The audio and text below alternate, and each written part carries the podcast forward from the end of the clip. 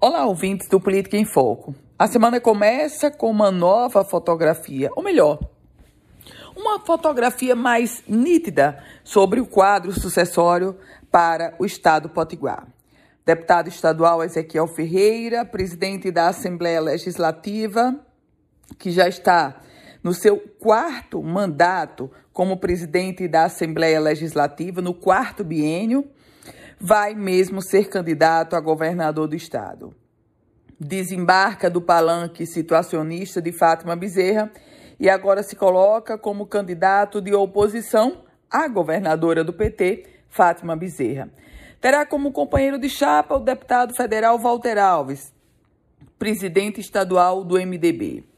A eleição começa a ganhar os seus personagens principais. A governadora Fátima Bezerra, que tanto tentou segurar Ezequiel Ferreira no governo e tentou, buscou atrelar a marca, ou melhor, a pecha do governo para Ezequiel Ferreira, agora vê uma espécie de 1 a 0. Foi derrotada porque não conseguiu segurar Ezequiel no seu palanque. Aliás, já está 2 a 0 porque ela, Fátima Bezerra, também tentou segurar o MDB de Walter Alves e não conseguiu.